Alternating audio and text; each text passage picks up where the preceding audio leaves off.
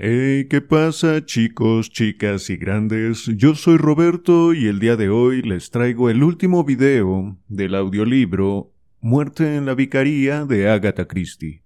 Así que pónganse cómodos, cómodas y comencemos. Capítulo 26 Estaba de un extraño humor cuando subí al púlpito aquella noche. La iglesia se hallaba desacostumbradamente llena. No puedo creer que tanta gente se hubiese sentido atraída por la posibilidad de oír un sermón predicado por Hawks. Suelen ser aburridos y dogmáticos.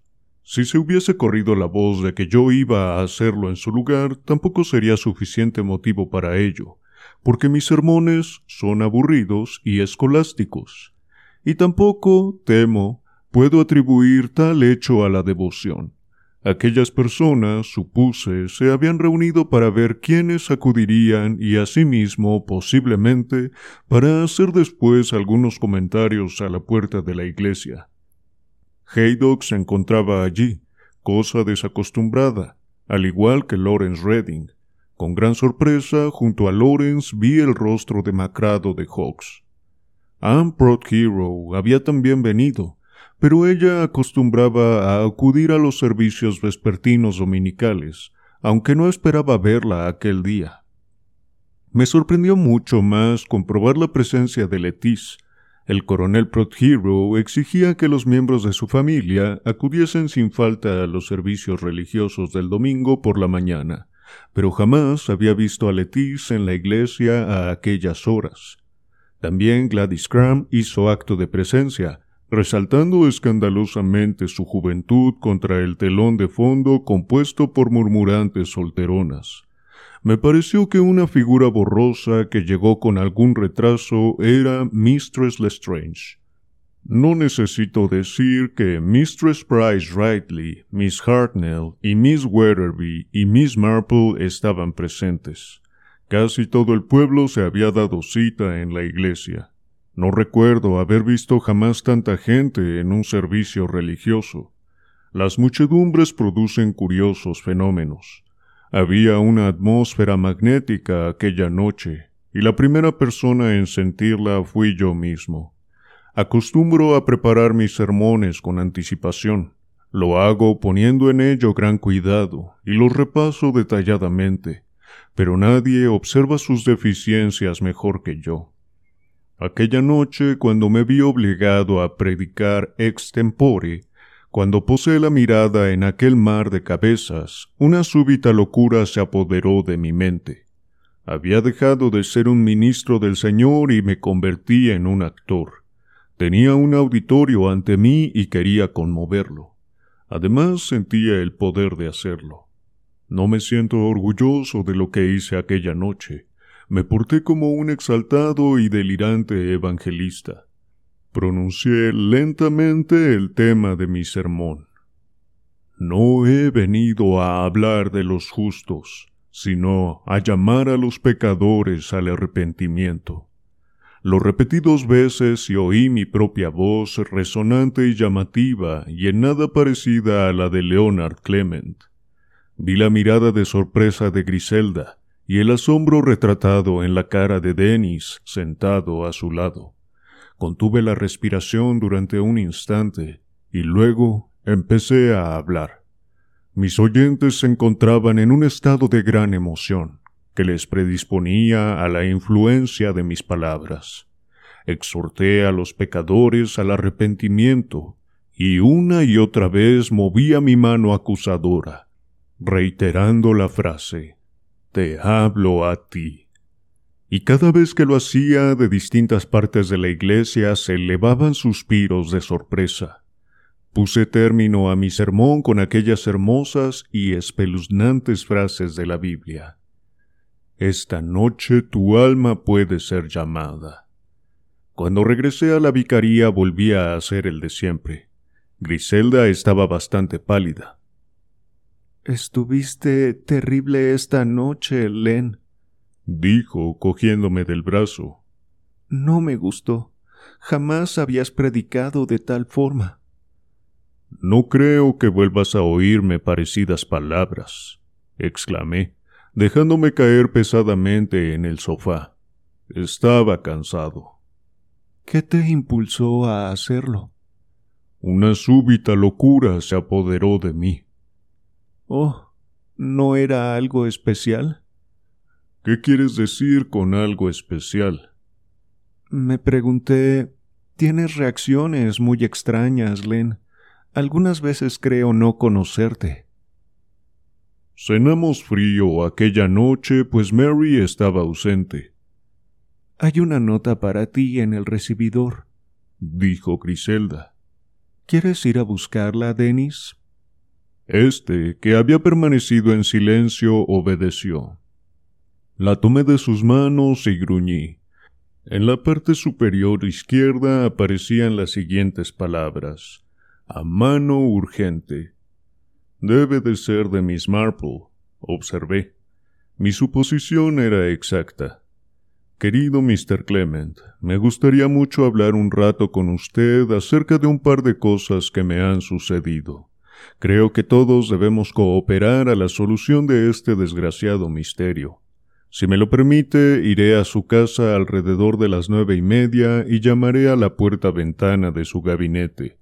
¿Acaso la querida Griselda quiera tener la amabilidad de venir a mi casa y hacer compañía a mi sobrino? Denis será asimismo bien recibido si quiere acompañarla. Si no recibo noticias suyas en sentido contrario, esperaré la llegada de su esposa y sobrino y le visitaré a la hora dicha. Atentamente suya, Jane Marple. Entregué la nota a Griselda. Claro que iremos, dijo alegremente. Una copita o dos de licor casero es lo que uno necesita los domingos por la noche. Denis no pareció tan contento ante aquella perspectiva. Está bien para ustedes dos, dijo, dirigiéndose a su tía. Podéis hablar de arte y libros. Yo siempre me siento un tonto sentado escuchándolos. Así te colocas en el lugar que te corresponde, repuso Griselda serenamente. De todas maneras, no creo que Mr. Raymond West sea tan inteligente como pretende. Muy pocos de nosotros lo somos, dije convencido. Me pregunté sobre qué querría Miss Marple hablarme. La consideraba la más inteligente de todas las señoras de mi congregación. No solo ve y oye prácticamente cuanto sucede, sino que saca de ello asombrosas y exactas deducciones. Si alguna vez quisiera emprender la carrera del crimen, me sentiría más temeroso de Miss Marple que de la ley. Griselda y Denny salieron poco después de las nueve. Mientras esperaba la llegada de Miss Marple, entretuve a mis socios preparando una lista de los hechos relacionados con el asesinato, arreglándolos en cuanto me fue posible por orden cronológico. No soy una persona muy puntual, pero sí muy metódica en mis cosas. A las nueve y media, en punto, oí una llamada en la puerta ventana y me levanté para permitir la entrada de Miss Marple. Llevaba la cabeza y los hombros cubiertos por un bonito chal, y parecía más bien vieja y frágil. Llegó llena de pequeñas observaciones. Es usted muy amable al permitirme venir, y la querida Griselda. Ah, Raymond la admira mucho. ¿Quiere que me siente aquí? ¿No lo estoy haciendo en su silla?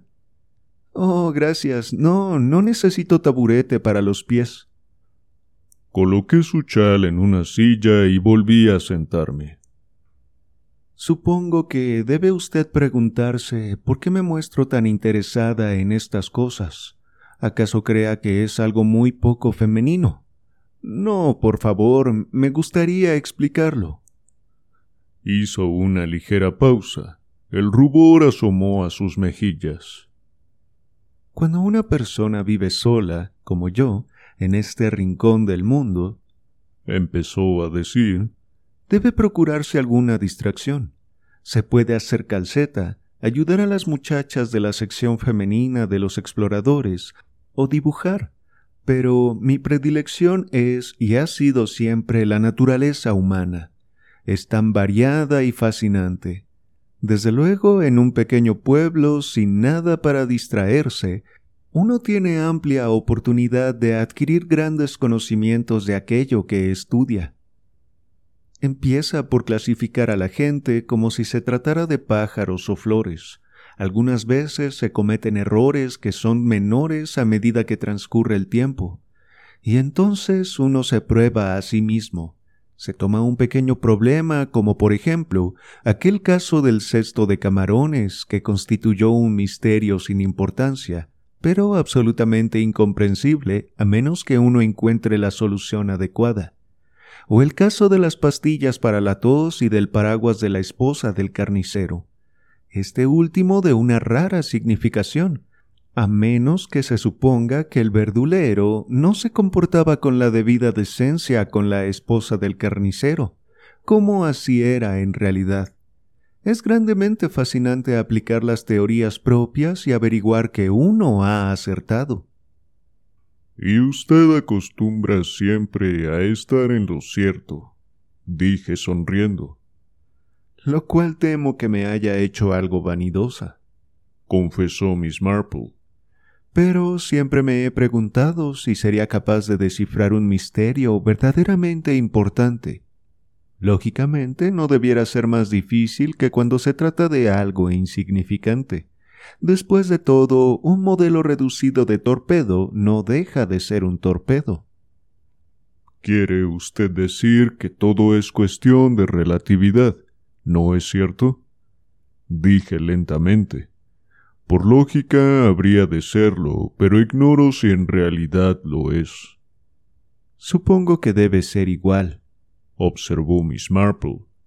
Los factores, como los llamábamos en la escuela, son idénticos. Existe el dinero y la mutua atracción entre personas de ah, distinto sexo y la locura. Mucha gente está algo loca. En realidad todos lo estamos si se nos estudia cuidadosamente.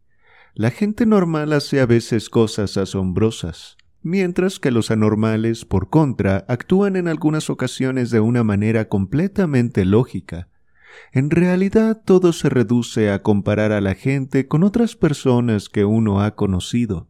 Se asombraría al comprobar los pocos tipos distintos de gente que existen. Me asusta usted, dije. Me parece encontrarme bajo la lente de un microscopio. Naturalmente no osaría hablar así con el coronel Melchet. Es muy autocrático, ¿verdad?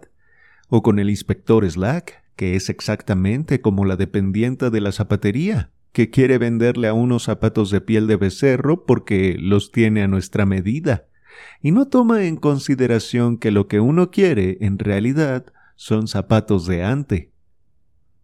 Era una magnífica descripción de Slack. Continuó. Pero estoy segura de que usted, Mr. Clement, sabe tanto acerca del asesinato como el propio inspector. Pensé que si pudiéramos trabajar juntos. Supongo que todos en el fondo de nuestros corazones nos creemos unos Sherlock Holmes, repuse. Entonces le hablé de las tres llamadas que recibí aquella tarde y del descubrimiento hecho por Anne del cuadro acuchillado de la actitud de Miss Cram en la comisaría de policía, describiendo asimismo la identificación que Haydock hizo del cristal que encontré en el bosque. Puesto que lo encontré yo mismo, dije, me gustaría que tuviera alguna importancia, pero probablemente nada tendrá que ver con el caso. He estado leyendo muchas novelas americanas de detectives en la biblioteca pública esperando poder encontrar en ellas algo que pudiera ayudarme, dijo Miss Marple. ¿Leyó en ellas algo acerca del ácido pícrico? Temo que no. Recuerdo haber leído hace mucho tiempo una novela en la que un hombre fue envenenado con ácido pícrico que le fue frotado por el cuerpo en forma de ungüento. Pero como nadie ha sido envenenado aquí, esta no parece ser la cuestión, observé. Entonces cogí la lista que había preparado y se la alargué. He tratado de recapitular los hechos del caso en la forma más clara y detallada que me ha sido posible, dije. Relación de los hechos. Jueves, día 21. 12.30. El coronel Prothero cambia la hora de la cita, de las seis a las seis y cuarto. Probablemente medio pueblo le oyó decirlo. 12.45. Pistola vista en su sitio por última vez. Esto es dudoso, pues Mistress Archer había previamente dicho que no podía recordarlo con exactitud. 5.30 aproximadamente. El coronel y su esposa salen de Old Hall en dirección al pueblo, en coche. 5.30. Falsa llamada telefónica hecha desde el pabellón norte de Old Hall. Seis y cuarto, o uno o dos minutos antes. El coronel Prothero llega a la vicaría, Mary le hace pasar al gabinete. 6.20. Mistress Prothero viene por el sendero de atrás y cruza el jardín hasta la puerta ventana del gabinete. 6.29. Llamada hecha desde la casa de Lawrence Redding a Mistress Price Ridley, según la central. 6.30 a 6.35. Se oye el disparo, aceptando como correcta la hora de la llamada telefónica. Las declaraciones de Lawrence Redding, Anne Hero y del Dr. Stone parecen indicar una hora más temprana, pero Mistress Price Ridley probablemente está en lo cierto. 6.45. Lawrence Redding llega a la vicaría y encuentra el cadáver. 6.49. Hallo el cadáver. 6.55. Haydock examina el cadáver. Nota. Miss Graham y Mistress Lestrange son las únicas personas que no tienen coartada alguna de las 6.30 a las 6.35. Miss Graham dice que se encontraba en la excavación de la tumba, pero nadie lo confirma. Parece razonable, sin embargo, no considerarla sospechosa, pues nada indica que tenga relación con el caso.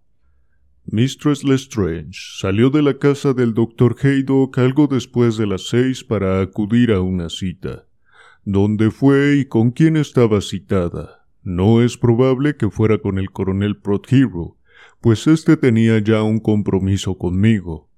Es cierto que Mistress Lestrange se encontraba cerca del lugar de autos a la hora en que se cometió el asesinato, pero parece dudoso que tuviera motivo alguno para quitarle la vida.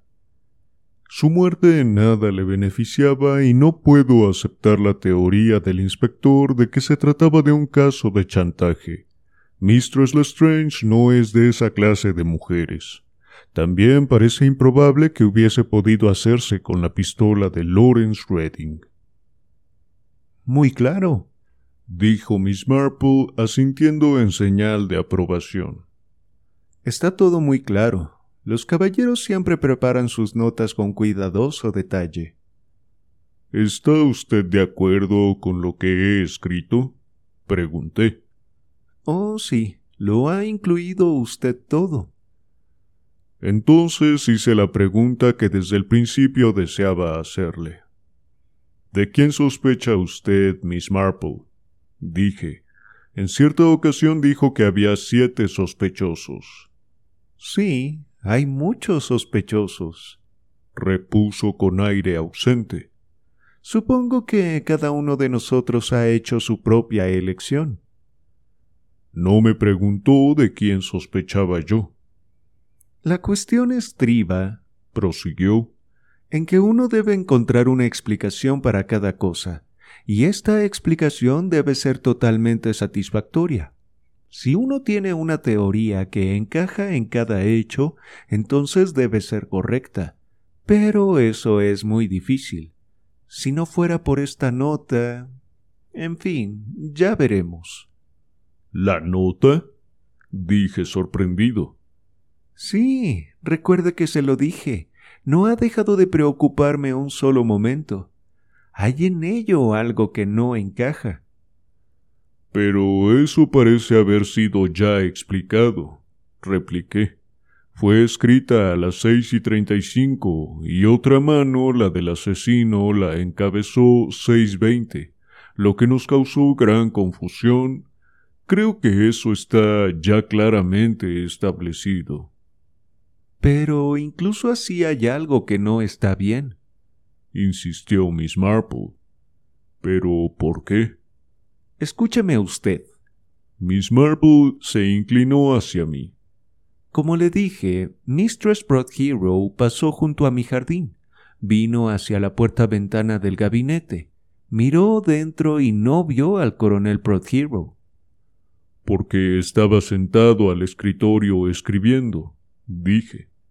Y esto es lo que no encaja, lo que está mal. Eran entonces las seis y veinte. Estamos todos de acuerdo en que no se dispondría a escribir que no podía esperar más tiempo hasta después de las seis y media, con toda probabilidad. ¿Por qué, pues, estaba sentado al escritorio en aquel momento? Nunca pensé en ello, dije lentamente. Vamos a examinarlo juntos, Mr. Clement. Mistress Hero viene hasta la puerta ventana y cree que la habitación está vacía. Debió haberlo pensado así, pues de lo contrario no se hubiera dirigido al estudio para encontrarse con Mr. Redding. Hubiese sido algo arriesgado hacerlo. Si ella creyó que no había nadie en el gabinete, probablemente se debió a que reinaba en él un silencio absoluto. Y esto nos ofrece tres alternativas, ¿no cree usted? ¿Quiere usted decir? La primera sería que el coronel Prothero estaba ya muerto, aunque no creo que ello fuera así en realidad. Solo hacía unos cinco minutos que él se encontraba allí y ella y yo hubiéramos oído el disparo. Además, volvemos a tropezar con la hipótesis de que estaba sentado en el escritorio. La segunda es naturalmente que estaba escribiendo una nota, que por supuesto debió ser completamente distinta de la que encontró. No podía ser una en que dijese que no le era posible seguir esperando. Y la tercera. Sí. Que Mistress Hero tenía razón y que no había nadie en la habitación. ¿Quiere usted decir que después que vino volvió a salir y regresó más tarde? Sí. Pero ¿por qué habría hecho tal cosa? Miss Marple hizo un gesto de incomprensión. Esto nos obligaría a examinar el caso desde un punto de vista completamente distinto, dije. Uno se ve obligado a hacer tal cosa en muchas ocasiones. ¿No es usted de mi parecer? No contesté. Sopesaba cuidadosamente las tres alternativas sugeridas por Miss Marple. La anciana señorita se levantó suspirando levemente. Debo regresar. Me place mucho haber sostenido esta pequeña charla, aunque no hemos avanzado mucho, ¿verdad? En realidad, repuse mientras le alargaba el chal, este caso me parece un incomprensible rompecabezas. Yo no diría eso. Creo, por el contrario, que existe una hipótesis que encaja casi en todo. Esto, por supuesto, en el caso de que se admita una coincidencia, y creo que puede hacerse con cierto margen de seguridad aunque no creo que hubiera más de una. ¿Lo cree usted realmente? Quiero decir, en cuanto a la hipótesis. Debo admitir que hay una pequeña grieta en ella, algo que no puedo explicarme. Si esa nota hubiese tratado de algo distinto. Suspiró y meneó la cabeza. Se dirigió hacia la puerta ventana y con gesto distraído levantó la mano y tocó la planta que estaba colocada en un tiesto encima de un soporte. Querido Mr. Clement, creo que debiera usted regarla más a menudo. Necesita mucha agua. Su criada debiera hacerlo cada día. Supongo que ella es quien se encarga de estas cosas. En el mismo grado que de las demás, repuse. Está algo verde todavía, sugirió Miss Marple. Sí, Asentí. Y Griselda se niega tercamente a que madure. Cree que solo una cocinera totalmente indeseable podrá quedarse con nosotros. Sin embargo, la propia Mary se despidió hace unos días. Creí que les quería mucho a ustedes. No me he dado cuenta de tal cosa, dije. En realidad fue Letis Hero quien la molestó. Mary regresó bastante descompuesta de la encuesta, y cuando llegó encontró aquí a Letis y tuvieron algunas palabras. Oh. exclamó Miss Marple. Se disponía a salir, pero se contuvo súbitamente. Diversas expresiones se retrataron en su cara. Oh, por Dios, dijo para sí misma. He sido verdaderamente tonta. ¿Con qué era eso? ¿Cómo dice usted? Me miró con aspecto preocupado. Nada. Se me acaba de ocurrir una idea. Debo ir a casa y meditar el caso cuidadosamente. Creo que he sido increíblemente tonta. Me cuesta mucho creer tal cosa de usted, repuse galantemente. La acompañé hasta la verja del jardín. ¿Puede usted decirme cuál es la idea que acaba de ocurrírsele? pregunté. Preferiría no hacerlo por el momento. Existe una posibilidad de que esté equivocada, pero no lo creo. Ya hemos llegado. Muchas gracias por acompañarme pero no debe molestarse en seguir más allá. ¿Sigue la nota constituyendo un escollo? Pregunté mientras cerraba el portillo de su verja. Me miró distraída. ¿La nota? La que se encontró no era la verdadera. Jamás creí que lo fuera. Buenas noches, Mr. Clement. Se dirigió rápidamente hacia la casa, dejándome sin saber qué pensar.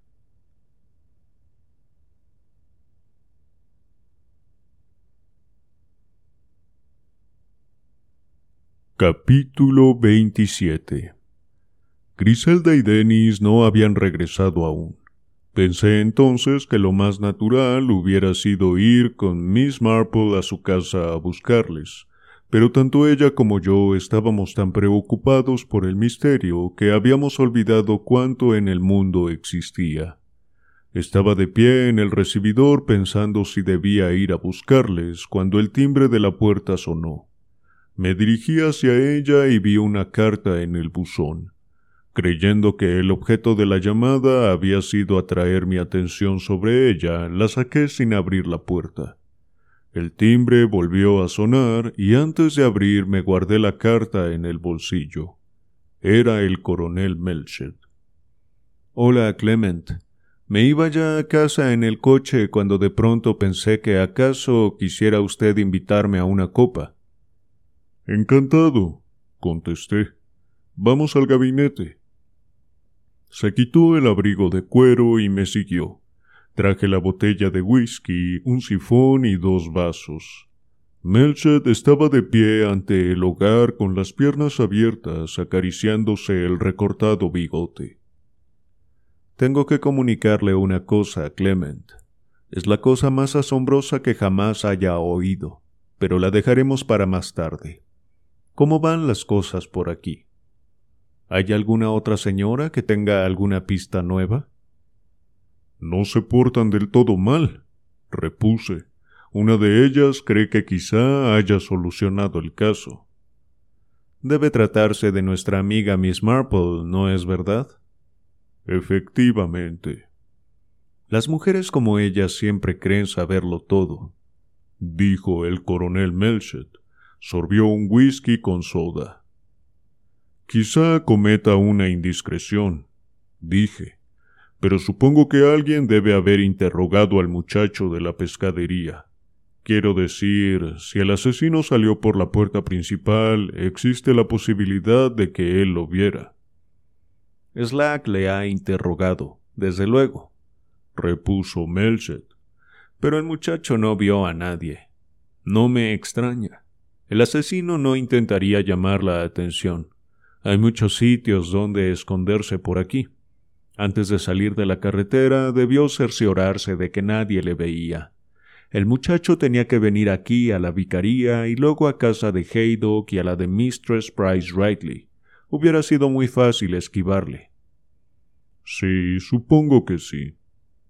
Por otra parte, prosiguió Melchett, si ese pillo de Archer cometió el asesinato y el joven Fred Jackson le vio por estos alrededores, dudo mucho que este último nos hubiese comunicado este detalle. Archer es primo suyo. ¿Sospecha usted realmente de Archer?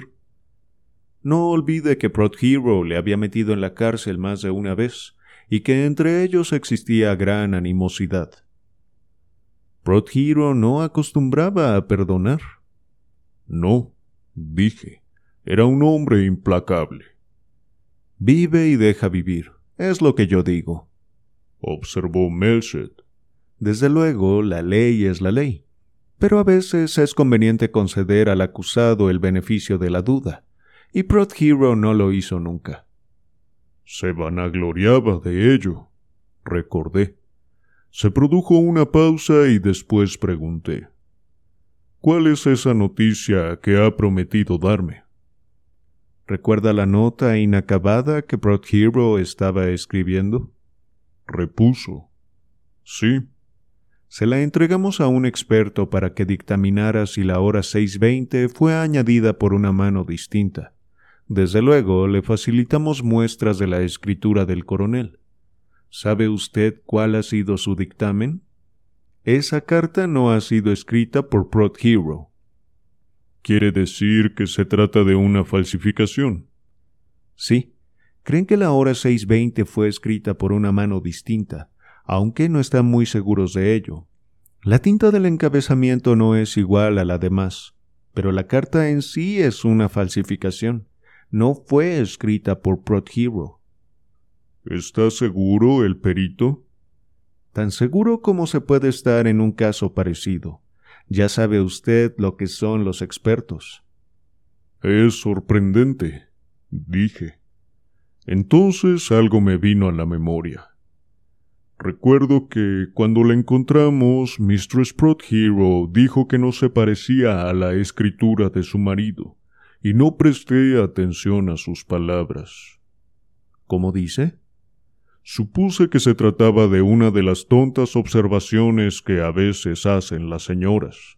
Si algo parecía seguro era que Hero hubiese escrito la nota.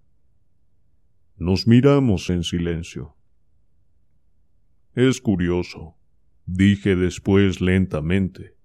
Miss Marple estaba diciendo esta misma noche que la nota estaba mal, que no encajaba.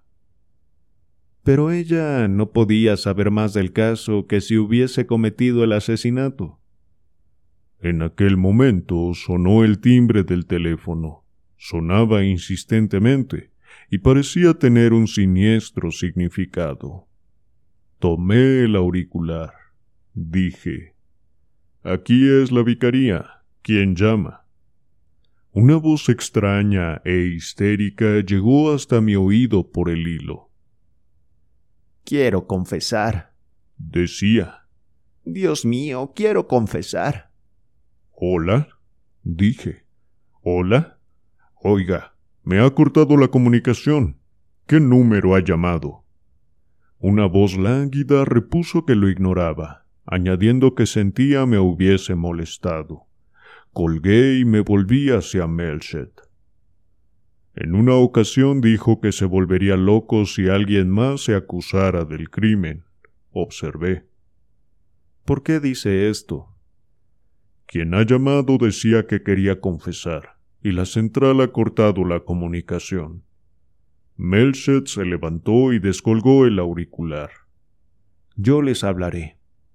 Quizá a usted le hagan caso, dije. Yo voy a salir. Me parece haber reconocido la voz.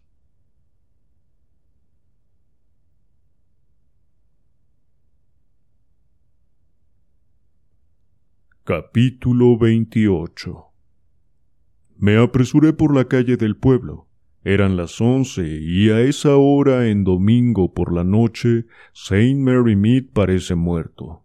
Sin embargo, vi luz en una ventana de un primer piso, y suponiendo que Hawks estaba aún levantado, me detuve y llamé a la puerta. Después de lo que pareció un tiempo interminable, Mistress Sattler, la patrona de Hawks, descorrió ruidosamente dos cerrojos, quitó la cadena, dio la vuelta a la llave y me miró sospechosamente. Es el vicario, exclamó. Buenas noches, dije. Quiero ver a Mr. Hawks. Hay luz en su ventana, por lo que debe estar todavía levantado. Quizás sí, no lo he visto desde que le subí la cena. Ha pasado una noche tranquila. Nadie ha venido a verle y no ha salido. Asentí y me dirigí rápidamente hacia las escaleras. Hawks tiene un dormitorio y un saloncito en el primer piso. Hawks estaba dormido, echado en un sillón. Mi entrada no le despertó. Tenía al lado una caja vacía de sellos medicinales y un vaso medio lleno de agua. En el suelo, junto al pie izquierdo, había una arrugada nota de papel con algo escrito en ella. La recogí y la alicé. Empezaba. Mi querido Clement. La leí, lancé una exclamación y la guardé en el bolsillo. Entonces me incliné sobre Hawks y le examiné cuidadosamente. Después descolgué el teléfono que estaba junto a su oído y llamé a la vicaría. Melchet debía estar aún tratando de localizar la llamada, pues la central me dijo que el número comunicaba. Les pedí que me llamaran cuando se desocupara y colgué. Llevé la mano al bolsillo para examinar una vez más el papel que había recogido del suelo, y con él saqué la nota que encontré en el buzón de la vicaría, y que aún no había abierto. Su aspecto me resultó terriblemente conocido. La escritura era enteramente igual a la del anónimo recibido aquella tarde. La leí una o dos veces sin acabar de comprender su significado Empezaba a leerla por tercera vez cuando sonó el teléfono. Como en sueños, levanté del soporte el auricular y hablé. Diga. Oiga. ¿Es usted Melchet? Sí. ¿Dónde está usted? He localizado aquella llamada. El número es. Ya conozco el número. Magnífico. ¿Me habla usted desde él? Sí. ¿Qué hay de esa confesión? Ya la tengo. ¿Quiere usted decir que tiene al asesino? Tuve entonces la mayor tentación de mi vida. Miré a Hawks, la arrugada nota y la carta anónima. También posé la mirada en la vacía caja de sellos medicinales. Recordé una conversación casual. Hice un intenso esfuerzo. Yo no lo sé dije. Será mejor que venga usted enseguida. Y le di la dirección. Entonces tomé asiento en la silla frente a Hawks y medité. Tenía dos minutos para ello. Transcurrido aquel tiempo, Melcher llegaría. Leí el anónimo por tercera vez. Entonces cerré los ojos y pensé.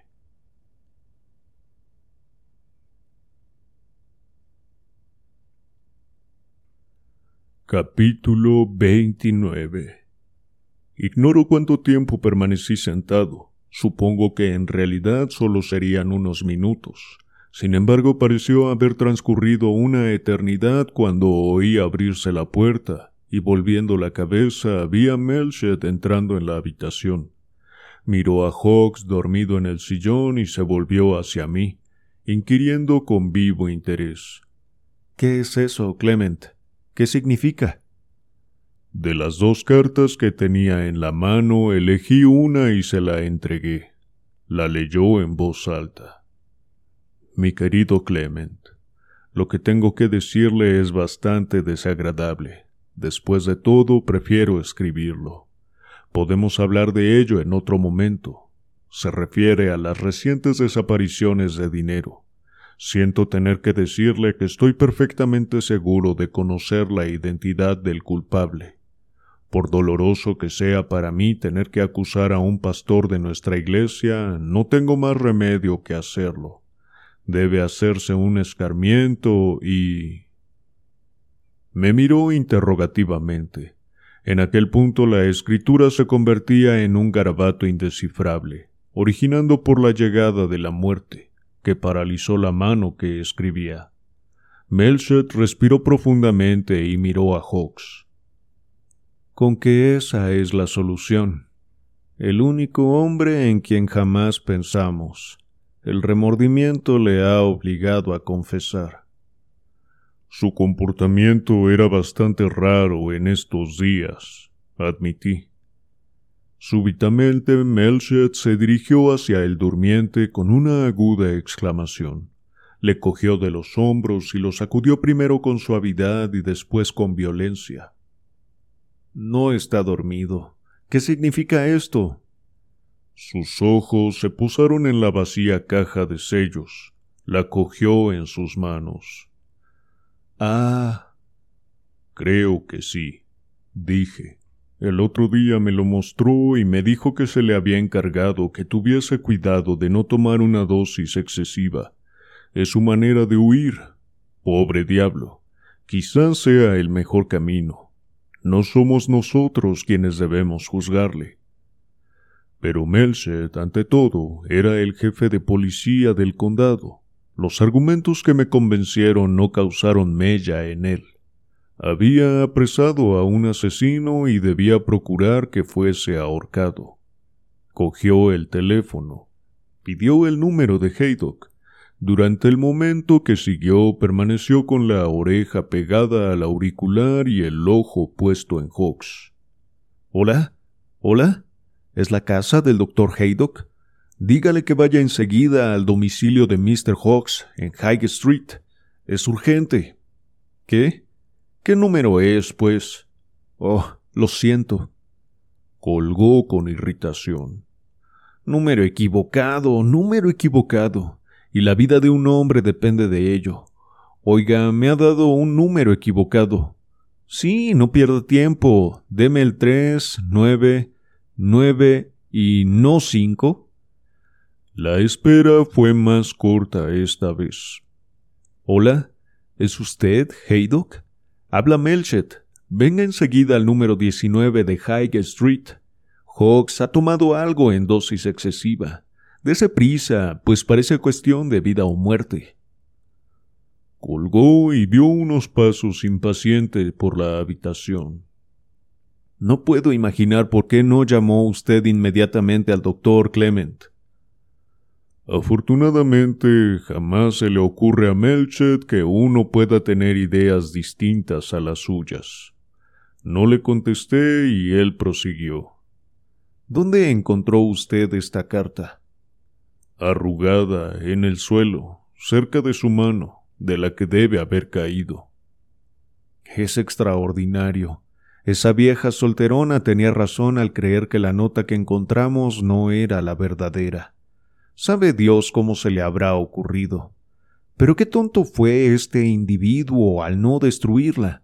Es curioso que conservara la peor prueba que puede existir contra él. La naturaleza humana está llena de extraños contrasentidos. Si no fuera así, dudo que jamás apresáramos algún asesino. Tarde o temprano cometen alguna estupidez. Tiene usted muy mal aspecto, Clement. Supongo que este debe ser el choque más fuerte que jamás haya sufrido. Lo es. Como le dije, Hawk se ha comportado en forma rara en estos últimos tiempos, pero jamás hubiese imaginado. ¿Quién lo hubiera creído? Parece que llega un coche. Se dirigió a la ventana y apartó los visillos. Sí, es Haydock. Un instante después, el médico entraba en la habitación. Melchet le explicó la situación en breves palabras. Haydock enarcó las cejas, asintió y se dirigió al paciente. Le tomó el pulso, levantó uno de sus párpados y examinó atentamente la pupila del ojo. Entonces se volvió a Melchet. ¿Quiere salvarle para llevarle a la horca? preguntó. Ya está casi muerto. Dudo que pueda revivirle. Haga cuanto sea posible. Bien. Buscó en el maletín que trajo consigo y sacó una jeringuilla hipodérmica con la que inyectó algo en el brazo de Hawks. A continuación, pausadamente, se puso en pie. Lo mejor es llevarle al hospital de Much Benham. Ayúdenme a bajarle hasta el coche. Lo bajamos entre los tres. Mientras tomaba asiento detrás del volante, Haydock habló a Melchet. No podrá usted colgarle, dijo. ¿Cree que no recobrará el sentido? No lo sé, pero no es eso a lo que me refiero. Quiero decir que aunque se salve, no irá al patíbulo. Ese hombre no era responsable de sus acciones. Yo declararé en tal sentido. ¿Qué habrá querido decir con esto? me preguntó Melchet mientras volvíamos a subir las escaleras. Le expliqué que Hawks había padecido encefalitis letárgica. ¿La enfermedad del sueño? Hoy día siempre se encuentra alguna razón para justificar toda mala acción. ¿No lo cree usted así? La ciencia nos está enseñando muchas cosas. Al diablo la ciencia. Oh, perdón, Clement, pero toda esta palabrería me está molestando en extremo. Bien, supongo que debemos dar un vistazo por aquí. Pero en aquel momento se produjo la más inesperada interrupción. Se abrió la puerta y Miss Marple entró en la habitación. Siento mucho molestar, lo siento mucho. Buenas noches, coronel Melchet.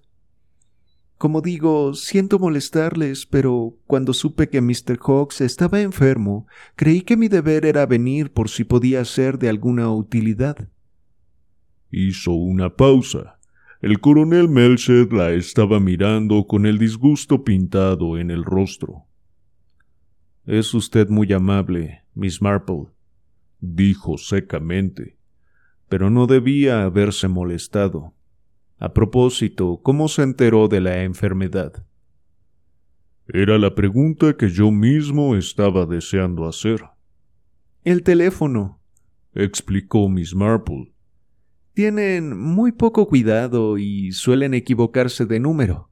Usted habló conmigo creyendo que era el doctor Haydock. Mi número es el 35.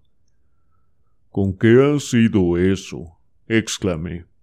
Siempre existe una explicación para la omnisciencia de Miss Marple.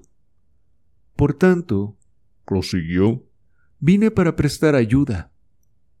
Es usted muy amable, repitió Melchet incluso más secamente esta vez. Nada puede hacerse. Haydock le ha llevado al hospital. ¿Al hospital? Oh, me siento muy aliviada. Me complace mucho oírle decir esto. Estará a salvo allí. Cuando dice que nada puede hacerse, supongo que no querrá usted significar que no tiene salvación, ¿verdad? Es muy dudoso que salga con vida. La mirada de Miss Marple se dirigió a la caja de sellos. ¿Ha tomado una dosis excesiva, acaso? Creo que Melchet estaba dispuesto a no complacer la curiosidad de Miss Marple. Quizá en otras circunstancias yo hubiera sido de la misma opinión, pero la discusión del caso con Miss Marple era demasiado reciente para pensar de aquella manera. Aunque debo admitir que su rápida aparición me asombró ligeramente. Eche una ojeada a esto dije, entregándole la nota de Prod Hero. La cogió y la leyó sin aparentar sorpresa alguna. Supongo que ya habría usted deducido algo por el estilo, ¿no es verdad? Sí, sí, ciertamente. ¿Puedo preguntarle, Mr. Clement, qué le ha hecho venir aquí esta noche?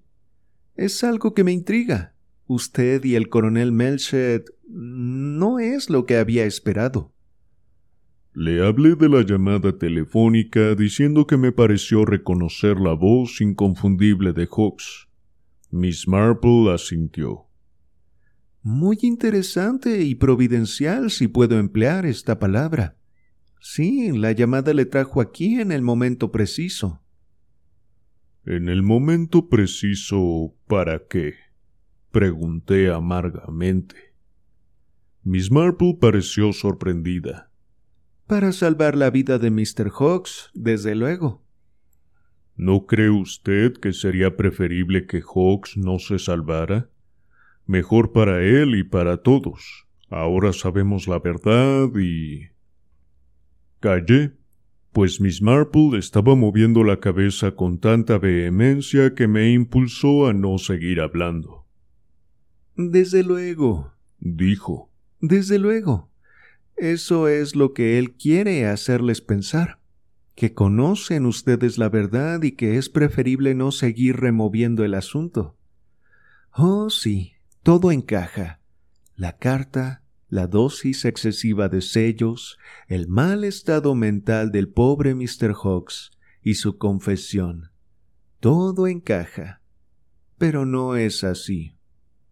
La miramos asombrados. Por eso me alegra saber que Mr. Hawks está a salvo en el hospital, donde nadie puede hacerle daño alguno. Si recobra la salud, les contará la verdad. ¿La verdad? Sí, que jamás tocó un cabello de Prod Hero. Pero la llamada telefónica, dije. La carta, la dosis excesiva, todo está tan claro y... Esto es lo que él quiere que ustedes crean. Oh, es muy inteligente. Fue muy ingenioso conservar la carta y hacer uso de ella de esta manera. ¿A quién se refiere usted cuando dice él? Pregunté. Al asesino, dijo Miss Marple y muy quedamente añadió a Mr. Lawrence Redding.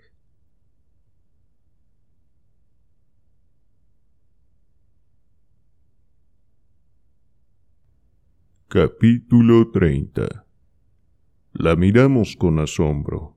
Creo realmente que durante un momento supusimos que su cabeza no marchaba bien. Tan carente de sentido parecía la acusación. El coronel Melchet fue el primero en hablar. Lo hizo amablemente y con suave tolerancia. Eso es absurdo, Miss Marple, dijo. El joven Redding está libre de toda sospecha. Naturalmente, asintió Miss Marple.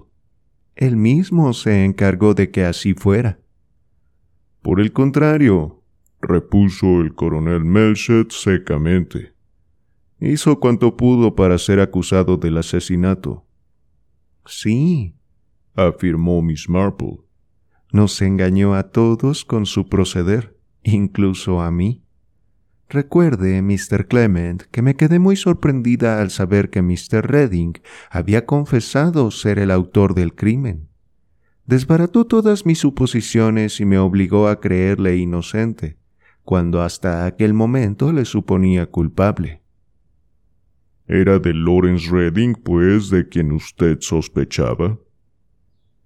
ya sé que en las novelas el culpable es siempre la persona que menos parece serlo, pero he observado que esto no suele nunca ser así en la vida real.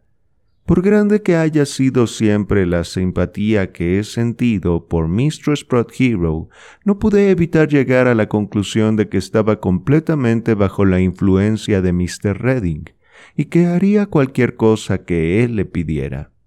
Y él, desde luego, no es de los que huyen con una mujer sin dinero. Desde su punto de vista era necesario que el coronel Prothero fuera eliminado, y lo eliminó. El coronel Melchet no pudo ya contenerse por más tiempo. Tonterías y nada más que tonterías, Redding ha justificado a completa satisfacción su empleo del tiempo hasta las seis y cuarenta y cinco, y Haydock afirma que Prod Hero no pudo haber sido muerto entonces. Supongo que no creerá saber más de esto que los propios médicos. ¿O sugiere acaso que Haydock miente?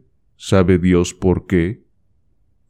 Creo que la declaración del doctor Haydock es totalmente verídica. Es una persona de bien. Desde luego, quien mató al coronel Prothero fue Mistress Prothero y no Mr. Redding. La volvimos a mirar con increíble asombro. Miss Marple se arregló el sombrerito de encaje, echó atrás el chal que le cubría los hombros y empezó a hablar suavemente, haciendo las más asombrosas manifestaciones en el tono más natural del mundo. No he creído que fuera mi deber hablar hasta este momento. Las creencias que uno pueda tener, aunque sean tan arraigadas y fuertes que equivalgan al conocimiento directo, no son pruebas definitivas. Y a menos que uno tenga una explicación que encaje con todos los hechos, como le decía esta misma noche al querido Mr. Clement, no podemos aceptarla con verdadera convicción. La explicación que me daba a mí misma no era del todo completa. Le faltaba algo. Pero cuando salía del gabinete de Mr. Clement, observé la palma en el tiesto junto a la puerta ventana, y entonces todo se aclaró como por encanto.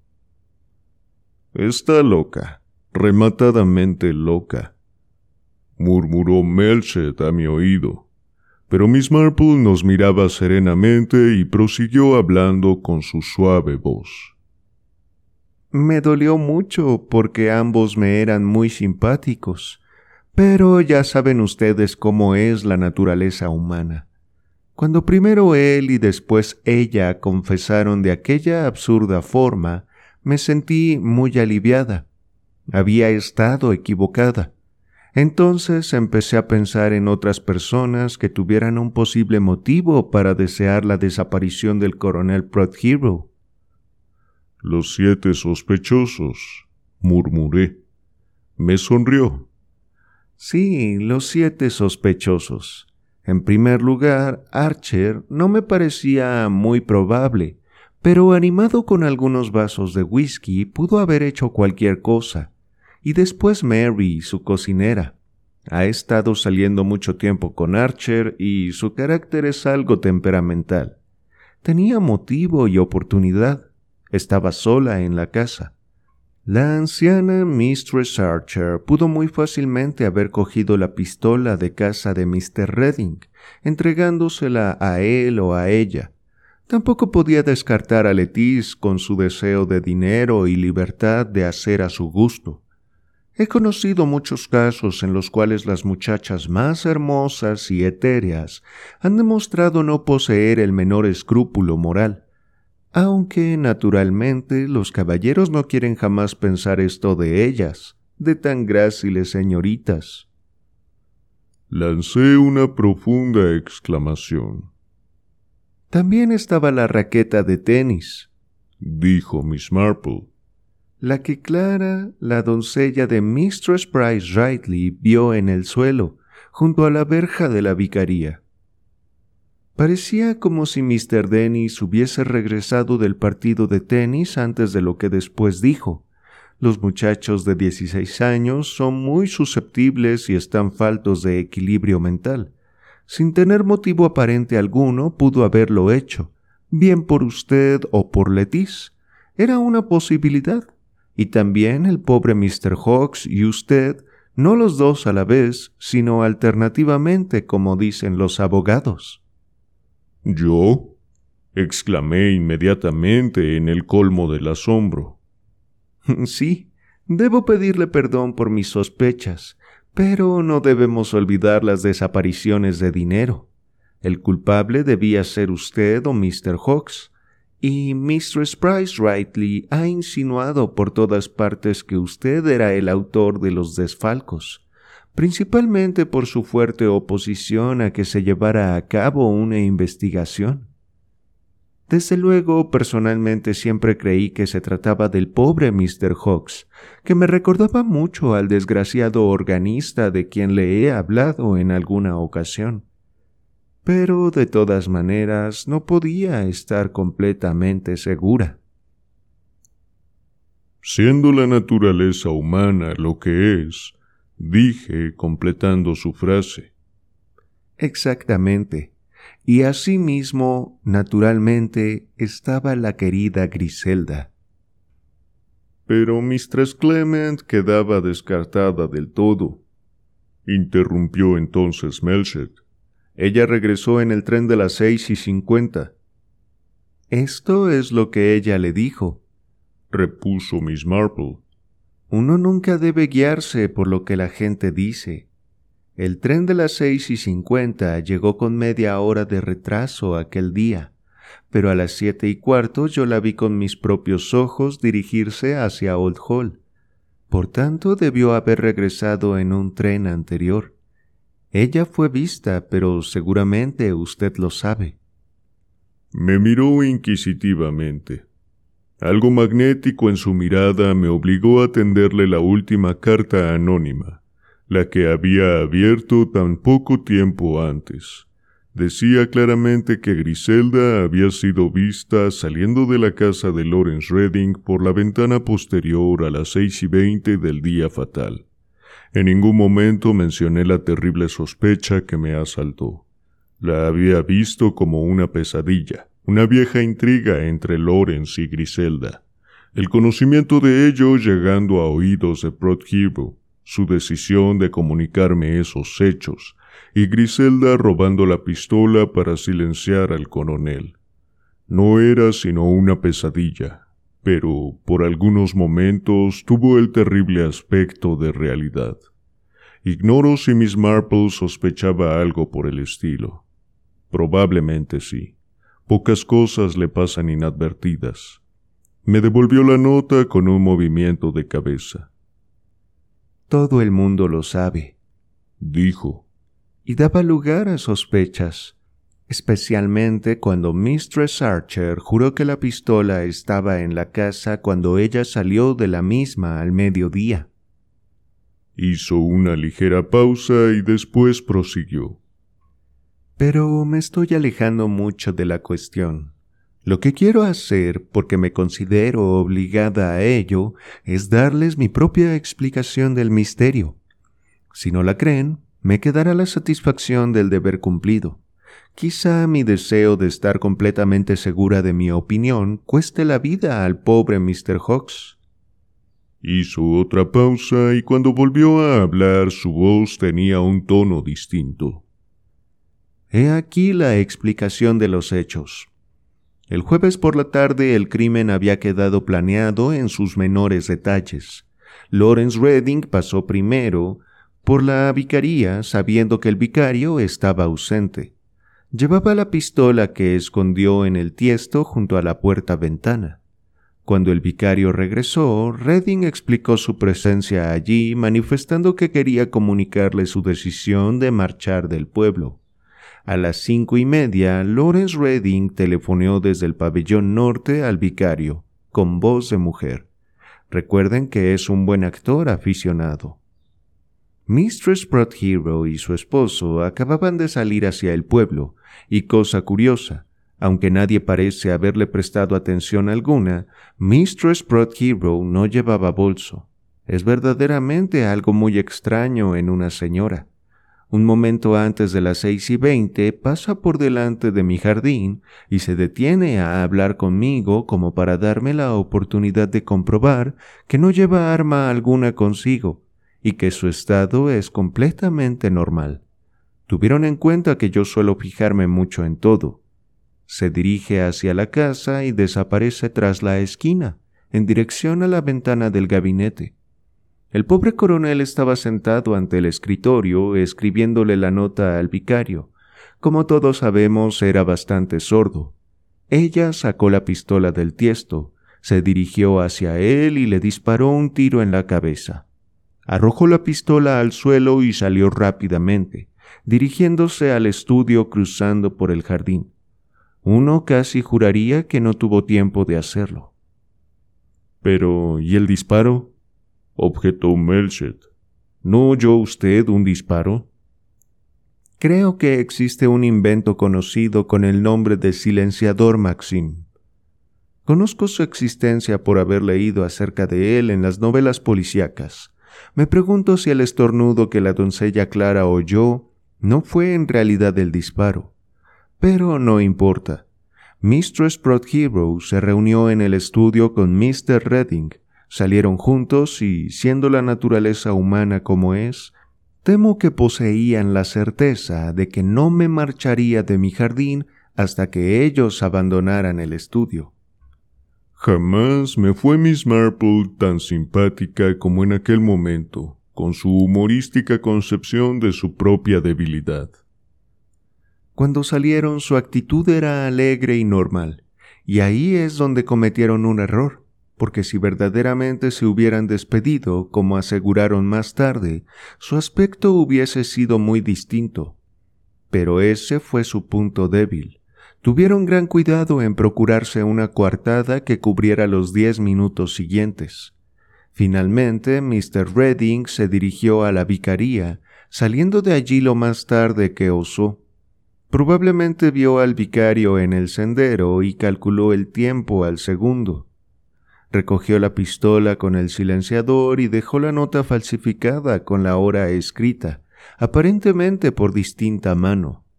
Cuando la falsificación se descubriese, tendría el aspecto de un grosero intento de complicar a Anne Hero. Pero cuando dejó la carta vio que el coronel estaba escribiendo algo completamente inesperado. Como es hombre muy inteligente, comprendió que aquella nota acaso pudiera serle útil, y la cogió. Cambió la hora en el reloj para hacerla coincidir con la indicada en la carta sabiendo que aquel reloj estaba siempre adelantado un cuarto de hora. Y yo también con la idea aparente de complicar a Mistress Hero. Entonces salió, encontrándose con el vicario junto a la verja del jardín, y fingió sentirse sumamente alarmado y asustado. Como digo, es muy inteligente. ¿Qué trataría de hacer un verdadero criminal? portarse con naturalidad, desde luego. Y esto es precisamente lo que Redding no hizo. Se desprendió del silenciador y se dirigió a la comisaría con la pistola, acusándose ridículamente, siendo creído por todo el mundo. Había algo fascinante en la versión del caso dada por Miss Marple. Hablaba con tal seguridad que ambos sentimos que el asesinato no pudo ser cometido de otra manera. ¿Y el verdadero disparo oído en el bosque? pregunté. ¿Se trata de la coincidencia a la que usted se refirió esta noche? Oh, no. Eso no fue una coincidencia ni mucho menos. Era absolutamente necesario que se oyera un disparo pues de lo contrario las sospechas contra Mistress Hero pudieran haber adquirido demasiado cuerpo. No acabo de comprender en qué forma lo logró Mr. Redding, pero sí sé que el ácido pícrico estalla si se le deja caer algo pesado encima. Recuerde, querido vicario, que usted encontró a Mr. Redding llevando una gruesa piedra precisamente en el lugar del bosque en que usted halló ese cristal más tarde. Los caballeros saben hacer las cosas tan bien. La piedra suspendida sobre el ácido y una mecha de tiempo, algo que tardara unos veinte minutos en arder, para que la explosión se produjera hacia las seis y media, y cuando él y Mistress Hero hubieran salido del estudio, encontrándose a la vista de todo el mundo. Fue una idea muy ingeniosa, porque después no quedaría otro indicio que la piedra, que estaba tratando de eliminar cuando usted se encontró con él poco antes. Creo que usted tiene razón, dije, recordando la sorpresa que experimentó Redding cuando me encontró aquel día. Todo ello había parecido completamente natural, pero en aquel momento... Miss Marple parecía leer mis pensamientos pues afirmó sagazmente con la cabeza. Sí, dijo. Pudo haber sido una sorpresa muy desagradable para él, Pero salió muy bien del paso diciendo que le traía para mi jardín japonés. Solo que... Miss Marple habló con gran énfasis. Esa piedra no era de la clase empleada para los jardines japoneses. Este detalle me puso sobre la verdadera pista. Durante todo el tiempo el coronel Melchet permaneció sin pronunciar palabra, fascinado. Carraspeó un par de veces, se sonó y exclamó. Por todos los diablos. Por cien mil de a caballo. No dijo más. Creo que al igual que yo se sentía impresionado por la aplastante lógica de las conclusiones de Miss Marple, pero no estaba por el momento dispuesto a admitirlo. En lugar de ello, alargó la mano y cogió la arrugada carta. Muy bien, pero ¿cómo explica usted la llamada de Hawks y su confesión? preguntó. Todo esto fue algo providencial, debido sin duda al sermón del vicario. Su sermón ha sido verdaderamente admirable, querido Mr. Clement. Debe haber impresionado en grado sumo a Mr. Hawks no pudo contenerse más tiempo y decidió confesar acerca de la apropiación de fondos de la Iglesia. ¿Cómo? Sí, y esto, por designio de la Providencia, es lo que le ha salvado la vida. Porque espero y confío en que se salve. El doctor Haydock es muy buen médico. En mi opinión, Mr. Redding conservó la carta, algo muy peligroso, desde luego, pero supongo debió esconderla en lugar seguro. Esperó hasta descubrir a quién se refería, y no tardó en averiguar que se trataba de Mr. Hawks y pasó largo rato con él. Sospecho que fue entonces cuando cambió un sello de la caja de Mr. Hawks. Este pobre señor tomaría inocentemente el sello. Después de su muerte se hubiesen examinado sus pertenencias, encontrándose la carta, por lo que todo el mundo creería que fue el asesino del coronel Prothero, quitándose después la vida por remordimiento. Algo me impulsó a imaginar que Mr. Hawks debe haber encontrado la carta esta noche después de haber tomado el sello fatal. Dado su desordenado estado mental, debe haber creído que se trataba de algo sobrenatural, como consecuencia del sermón del vicario, sintiéndose impelido a confesar. Palabra de honor, exclamó Melchet. Es la cosa más extraordinaria, pero no creo ni una sola palabra de ello. Jamás había Melchet manifestado algo con tan poca convicción. Así debió parecerle a él mismo, por cuanto continuó diciéndole ¿Puede usted explicar la otra llamada, la que hizo de la casa de Mr. Redding a Mistress Price Ridley? Ah, exclamó Miss Marple. Eso es lo que yo llamo coincidencia. La querida Griselda hizo esa llamada. Creo que ella y Dennis la hicieron juntos.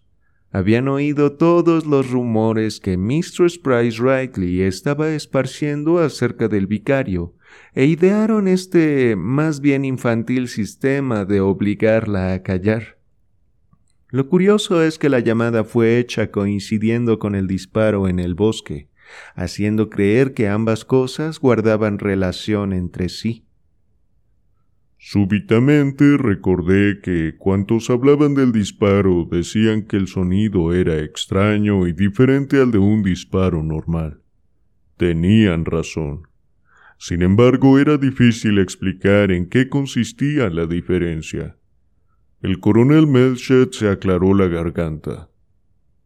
Su solución del caso es muy plausible, Miss Marple, dijo. Pero permítame decirle que no existe la menor cosa que pueda probarla. Lo sé, admitió Miss Marple. Pero usted cree que es cierta, ¿no es verdad, coronel? Se produjo una pausa. Sí, lo creo, dijo Melchet casi con repugnancia. Es la única manera en que pudo suceder, pero no tenemos prueba alguna. Miss Marple carraspeó. Por esto pensé que, dadas las circunstancias, sí, quizá lo conveniente fuera preparar una pequeña trampa.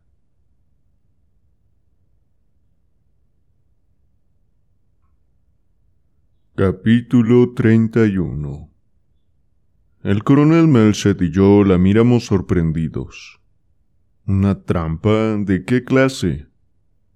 Miss Marple se mostraba algo esquiva, pero se comprendía que tenía un plan cuidadosamente ideado. Dirigiéndose a Melchet, sugirió. Supongamos que Mr. Redding fuese llamado por teléfono y avisado. El coronel Melchet sonrió. Todo está descubierto, huya. Esto es muy viejo, Miss Marple, aunque no he de negar que sigue teniendo éxito. Pero creo que Redding es demasiado listo para dejarse coger de esta manera. Debiera ser algo más específico, desde luego, murmuró Miss Marple. Yo sugeriría que el aviso le llegara de quien se sepa que posee puntos de vista algo fuera de lo corriente en estos asuntos. La conversación con el doctor Haydock llevaría a algunos a creer que acaso él considere el asesinato desde un ángulo especial. Si él insinuara que alguien, Mr. Sattler o alguno de sus hijos observó el cambio de sellos medicinales, esto no significaría nada para Redding de ser inocente. Pero si no lo es... ¿Qué? ¿Acaso cometa alguna tontería? Y se ponga en nuestras manos. Es posible, Miss Marple. Su idea es muy ingeniosa. ¿Se prestará Haydock a ello? como usted dice, sus puntos de vista. Miss Marple le interrumpió con aire decidido. Eso es simple teoría. La práctica es siempre muy distinta, ¿no cree usted? Pero mire, aquí viene. Se lo podemos preguntar ahora mismo. Me pareció que Haydock se sorprendió al ver a Miss Marple con nosotros. Tenía aspecto cansado. Ha sido un caso difícil, dijo, pero se salvará. Cumplí con mi obligación al volverle a la vida, pero me hubiera alegrado haber fracasado. ¿Acaso piense usted de distinta manera cuando oiga lo que tenemos que comunicarle? observó Melchet. Breve y sucintamente, Melchet le expuso la teoría de Miss Marple acerca del asesinato finalizando el relato con su sugerencia. Entonces pudimos ver lo que Miss Marple llamaba diferencia entre la teoría y la práctica. Los puntos de vista de Haydock parecieron haber sufrido una transformación radical. Demostró querer ver a Redding en manos del verdugo. No fue tanto el asesinato de Prot Hero como el intento contra el pobre Hawks lo que en mi opinión excitó hasta tal punto su ira. Ese condenado pillo, exclamó Haydock. Hacer esto al pobre Hawks. Tiene madre y hermana, y el estigma de ser la madre y hermana de un asesino les hubiera manchado de por vida. Pobres mujeres. Es el gesto más cobarde y ruin que conozco. Hizo una pausa para recobrar el aliento. Si lo que me han relatado es verdad, prosiguió, cuenten conmigo para cualquier cosa. Ese individuo no merece vivir. Pobre Hawks, que es el ser más indefenso que conozco. Estaba animadamente ultimando detalles con Melchet cuando Miss Marple se levantó para marcharse. Yo insistí en acompañarla. Es usted muy amable, Mr. Clement, dijo Miss Marple mientras caminábamos por la desierta calle. Ya han dado las doce. Espero que Raymond se haya acostado. Debiera haberle acompañado, dije. No le comuniqué a dónde me dirigía, repuso. Sonreí al recordar el sutil análisis que Raymond West había hecho del caso. Si su teoría resulta ser cierta, lo que no dudo ni por un solo momento, dije, se habrá usted apuntado un buen tanto sobre su sobrino. Miss Marple sonrió indulgente. Recuerdo lo que decía mi tía abuela Fanny. Yo no tenía sino dieciséis años entonces, y pensé que sus palabras eran muy tontas. Sí, dije animándola. Acostumbraba decir, la gente joven cree que los viejos son tontos, pero los viejos saben que los jóvenes lo son.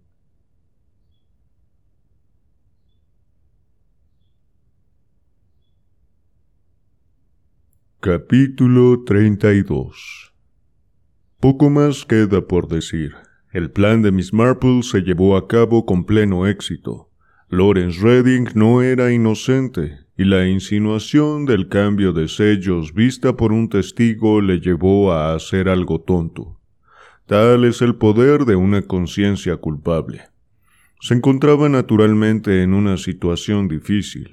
Imagino que su primer impulso debió ser la huida, pero tenía un cómplice. No podía partir sin hablar con ella, y no osó esperar a la mañana siguiente.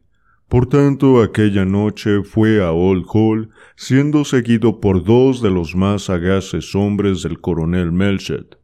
Tiró unos guijarros a la ventana de Amprod Hero, la despertó, y un urgente susurro la hizo bajar para hablar con él. Sin duda se creyeron más seguros fuera de la casa que dentro, temiendo que acaso Letty se despertara. Los dos agentes de policía pudieron oír toda su conversación, con lo que se disipó cualquier duda que hubiese podido existir. Miss Marple estuvo acertada en todas sus hipótesis. El juicio de Lawrence Redding y Amprod Hero es de conocimiento público, y no me propongo hablar de él. Solo mencionaré que el inspector Slack fue felicitado por haber llevado a los criminales ante la justicia, debido a su celo e inteligencia. Naturalmente nada se dijo de la parte que Miss Marple tuvo en el caso. Ella se hubiera sentido horrorizada ante la publicidad que tal cosa le hubiera acarreado.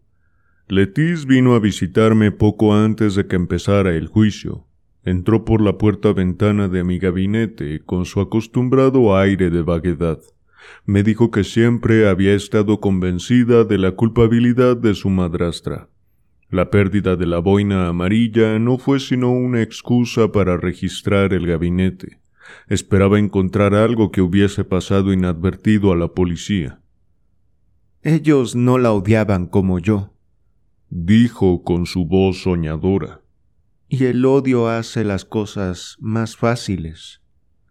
Se sintió disgustada ante el fracaso de su búsqueda, y entonces deliberadamente dejó caer el pendiente de Anne junto al escritorio.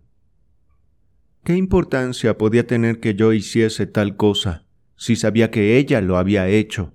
Era necesario que fuera juzgada. Ella le había matado. Suspiré. Existen algunas cosas que Letis no ve. En algunos aspectos es moralmente ciega. ¿Qué va a hacer usted, Letis? Pregunté. Cuando todo haya pasado, iré al extranjero. Vaciló un instante y prosiguió. Iré junto a mi madre. La miré, francamente sorprendido. Ella asintió. ¿No se lo imagina usted? Mistress Lestrange es mi madre. Está muriéndose. Quería verme y vino aquí bajo nombre supuesto. El doctor Haydock la ayudó. Es un viejo amigo suyo. Estuvo enamorado de ella en su tiempo. Es fácil darse cuenta. Creo que en cierto modo todavía lo está. Hizo cuanto pudo por ayudarla. Cuando vino se cambió el nombre para evitar las desagradables murmuraciones de la gente. Fue a visitar a mi padre aquella noche y le comunicó que se estaba muriendo y que quería verme. Mi padre fue una bestia.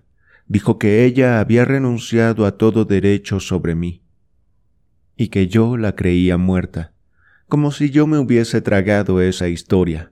Los hombres como mi padre no ven más allá de sus narices. Pero mamá no es de la clase de mujeres que se rinden fácilmente. Por desgracia, vio a mi padre primero, pero cuando él la trató con tal brutalidad me mandó una nota.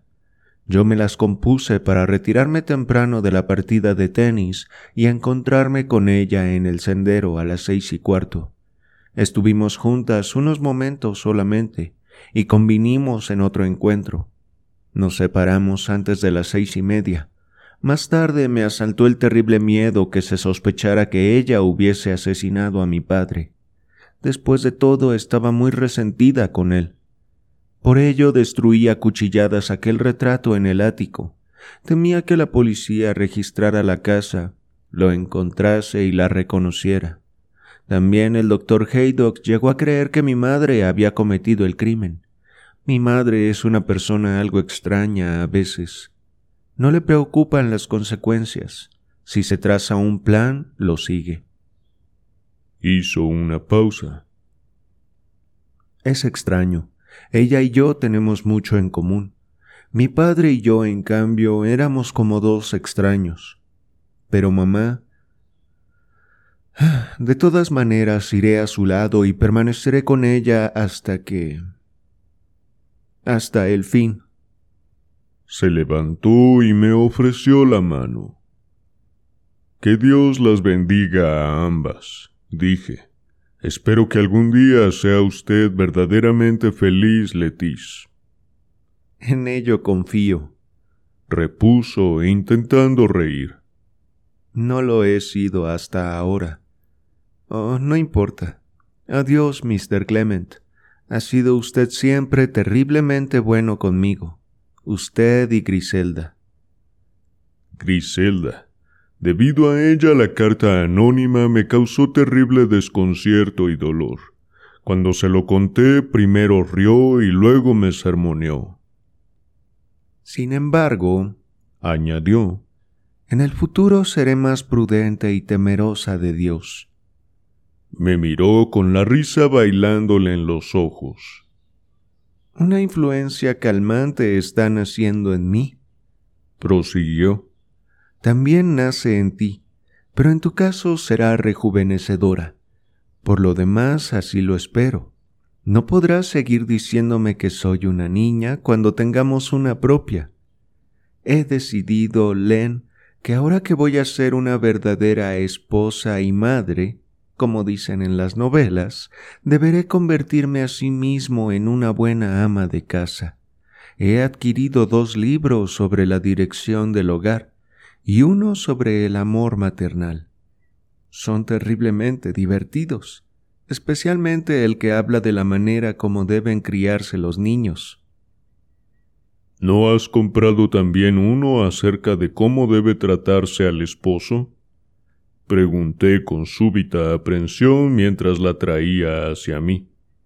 No lo necesito, repuso. Soy una buena esposa y te quiero mucho. ¿Qué más puedes desear? Nada, dije. ¿No podrías decir, aunque sea solo una vez, que me amas terriblemente? Griselda, repuse, te adoro. Te idolatro. Estoy locamente enamorado de ti. Mi esposa dejó escapar un profundo suspiro de satisfacción. Después se separó de mí súbitamente. Ahí viene Miss Marple. No permitas que sospeche. No quiero que todo el mundo empiece a ofrecerme cojines y a recomendarme que me siente con comodidad. Dile que he ido al campo de golf. Esto la despistará. Además, debo ir, pero dejé mi jersey amarillo allí. Miss Marple se acercó a la puerta, se detuvo y preguntó por Griselda. Ha ido al campo de golf, respondí. No es muy prudente que haga tal cosa ahora, dijo. Y entonces, como corresponde a una vieja solterona, se sonrojó. Para cubrir la momentánea confusión, hablamos apresuradamente del caso Prot Hero y del Dr. Stone, que resultó ser un conocido ladrón que empleaba diversos nombres. Miss Graham fue declarada libre de toda complicidad. Finalmente admitió haber llevado la maleta al bosque, pero lo hizo por completa buena fe.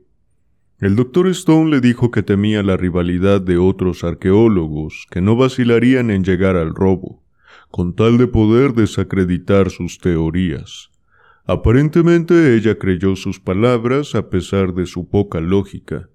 Según se dice en el pueblo, en la actualidad está buscando un caballero de cierta edad que necesite una secretaria. Mientras hablábamos me pregunté cómo se las habría compuesto Miss Marple para descubrir nuestro secreto. Ella misma, en forma muy discreta, me facilitó una pista. Espero que la querida Griselda se cuide, murmuró después de una pausa. Ayer estuve en la librería de Much Benham. Pobre Griselda. El libro sobre el amor maternal la traicionó. Me pregunto si sería usted desenmascarada alguna vez en el caso de que cometiera un asesinato, Miss Marple. Dije. ¡Qué horrible idea! exclamó. Ruego a Dios que jamás pueda hacer una cosa tan terrible. Pero siendo la naturaleza humana como es, murmuré.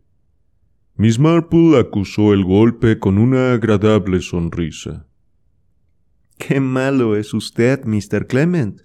Pero desde luego está usted bromeando. Se detuvo junto a la puerta. Salude a la querida Griselda y dígale que cualquier pequeño secreto suyo nunca será revelado por mí. Realmente Miss Marple es una persona muy simpática. Fin.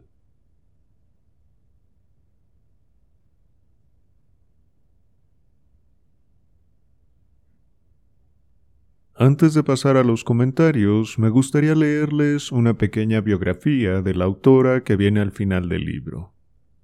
Agatha Christie escritora inglesa nacida en Turkey, Inglaterra, el 15 de septiembre de 1890. Es considerada como una de las más grandes autoras de crimen y misterio de la literatura universal. Su prolífica obra todavía arrastra a una legión de seguidores, siendo una de las autoras más traducidas del mundo, y cuyas novelas y relatos todavía son objeto de reediciones, representaciones y adaptaciones al cine. Christie fue la creadora de grandes personajes dedicados al mundo del misterio, como la entrañable Miss Marple o el detective belga Hércules Poirot. Hasta hoy se calcula que se han vendido más de cuatro mil millones de copias de sus libros traducidos a más de 100 idiomas en todo el mundo. Además, su obra de teatro La ratonera ha permanecido en cartel más de 50 años con más de 23.000 representaciones. Nacida en una familia de clase media, Agatha Christie fue enfermera durante la Primera Guerra Mundial. Su primera novela se publicó en 1920 y mantuvo una gran actividad mandando relatos a periódicos y revistas.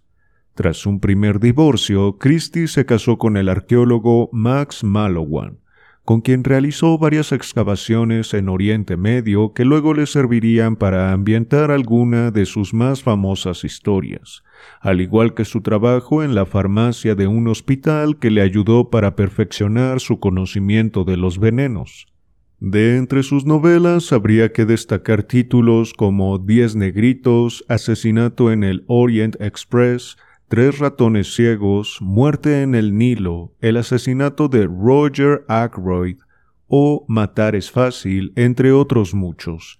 Las adaptaciones al cine de su obra se cuentan por decenas. Además de estas obras, Agatha Christie también se dedicó a la novela romántica bajo el seudónimo de Mary Westmacott.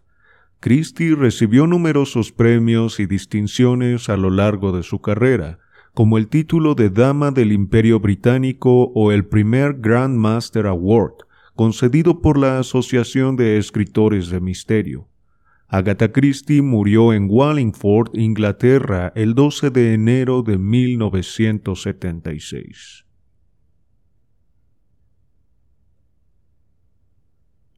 Bueno, chicos, chicas, hasta aquí el video y libro de hoy.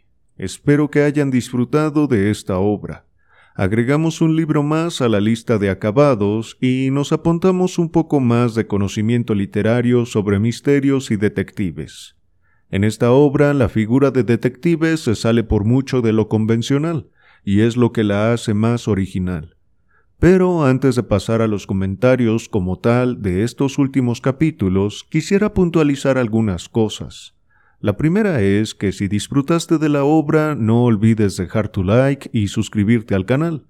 Y la segunda es que en estos comentarios hablaré un poco de las obras que de esta autora ya hemos leído con anterioridad, por lo cual habrá algunos spoilers. Así que si no las has escuchado, mejor pausa el video y vea las listas de reproducción a buscarlas. Espero las disfrutes y gracias por escuchar. Ahora, para los que ya han escuchado aquellas obras, pasemos a comentar los puntos importantes de este final de la novela. Se resuelven todos los enigmas que se habían ido construyendo a lo largo de la obra. Por un lado tenemos a los Archer, que al final no tuvieron nada que ver. Como ven, muchos de los indicios apuntaban hacia ellos, y una de las teorías de Slack concordaba con este par de personajes. Al final, Archer hijo ni siquiera tuvo que hacer acto de presencia en la novela. Parte de esta teoría de Slack implicaba que uno de los Archer pudo haber llamado a Mrs. Price Rightly para distraer su atención, pero resultó que esa llamada fue hecha por Dennis y Griselda. Hacían una travesura, tratando de defender al vicario de las constantes insinuaciones de esta señora de que el vicario era quien robaba el dinero de la iglesia. Sin embargo, el culpable de esto parece haber sido Hawks. Esto se descubre precisamente en la nota que luego encuentra el vicario en casa del pastor. El asesino dejó ahí la nota, esa era precisamente la que el coronel estaba escribiendo cuando lo asesinaron. Pero este crimen, muy probablemente motivado por su encefalitis, fue pasado por alto, ya que se le había adjudicado uno peor, precisamente el de haber asesinado al coronel. Pero bueno, antes de llegar a eso, hay otro par de enigmas que también se develan. Uno de ellos es el del supuesto Dr. Stone, que en realidad se trataba de un ladrón muy buscado que ya había ocupado varios alias. En realidad, Miss Graham no estaba compinchada con él, pues no conocía la verdadera identidad de este hombre. En cuanto a Lettice y Mistress Lestrange, el misterio que ocultaban era su parentesco de madre e hija. Mrs. Lestrange en realidad tenía una enfermedad mortal y había visitado al coronel para que la dejara ver a Letiz. Este no se lo permitió, pero después ellas dos se pudieron encontrar. Lo hicieron justo cuando se llevaba a cabo el asesinato. Por lo mismo, la señora Lestrange no quiso dar testimonio con Slack y también Letiz se fue temprano del juego de tenis para plantar el pendiente de su madrastra en el gabinete de la vicaría.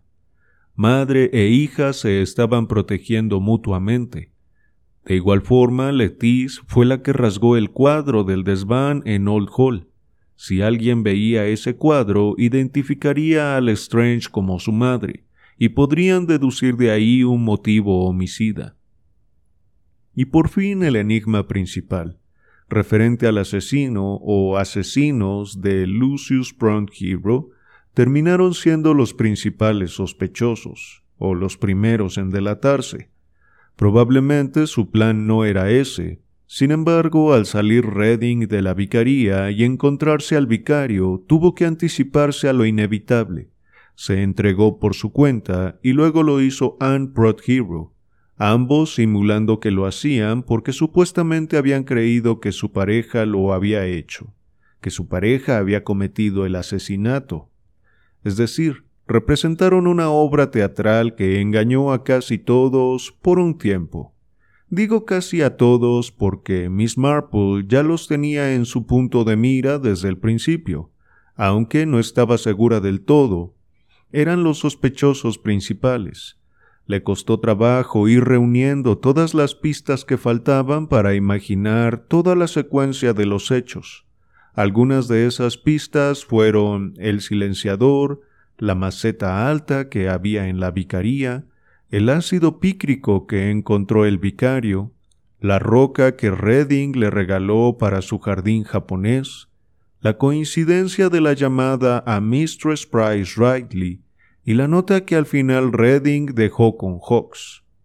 Sin duda es una historia maravillosamente construida, donde pequeños detalles que se leen de pasada, por así decirlo, se vuelven infinitamente relevantes, como por ejemplo, al principio se nos habla de las habilidades actorales de Redding, y no se vuelven a mencionar más hasta que Miss Marple hace alusión a la llamada que recibió el vicario, aparentemente de una mujer. O por ejemplo lo que dice el farmacéutico en el andén de tren, que el tren de las 6.50 siempre está retrasado. Eso era esencial para saber que Griselda no había ido a Londres, o que si había ido había regresado mucho más temprano. En fin, pequeños detallitos que no tienen mucha relevancia en su momento y que se esconden tras otros datos que parecieran más importantes. Creo que en ese sentido la autora sabe jugar excepcionalmente con la psique de sus lectores. Le da mucha comida a nuestro ego detectivesco para que nos devanemos los intestinos digiriendo información irrelevante, mientras que los aperitivos eran en realidad la clave del asunto. Y aquí viene el spoiler, si es que no han escuchado las otras novelas. Recientemente en el canal habíamos leído Muerte en el Nilo, y creo que la resolución de aquel caso se parece mucho a la de este. Incluso el trasfondo es muy similar. Hay un triángulo amoroso, un integrante de la pareja muere, y los culpables terminan siendo los amantes. En un inicio de la historia es muy obvio que los amantes tienen razones para asesinar al tercero o la tercera pero sucede algo que los vuelve los menos sospechosos.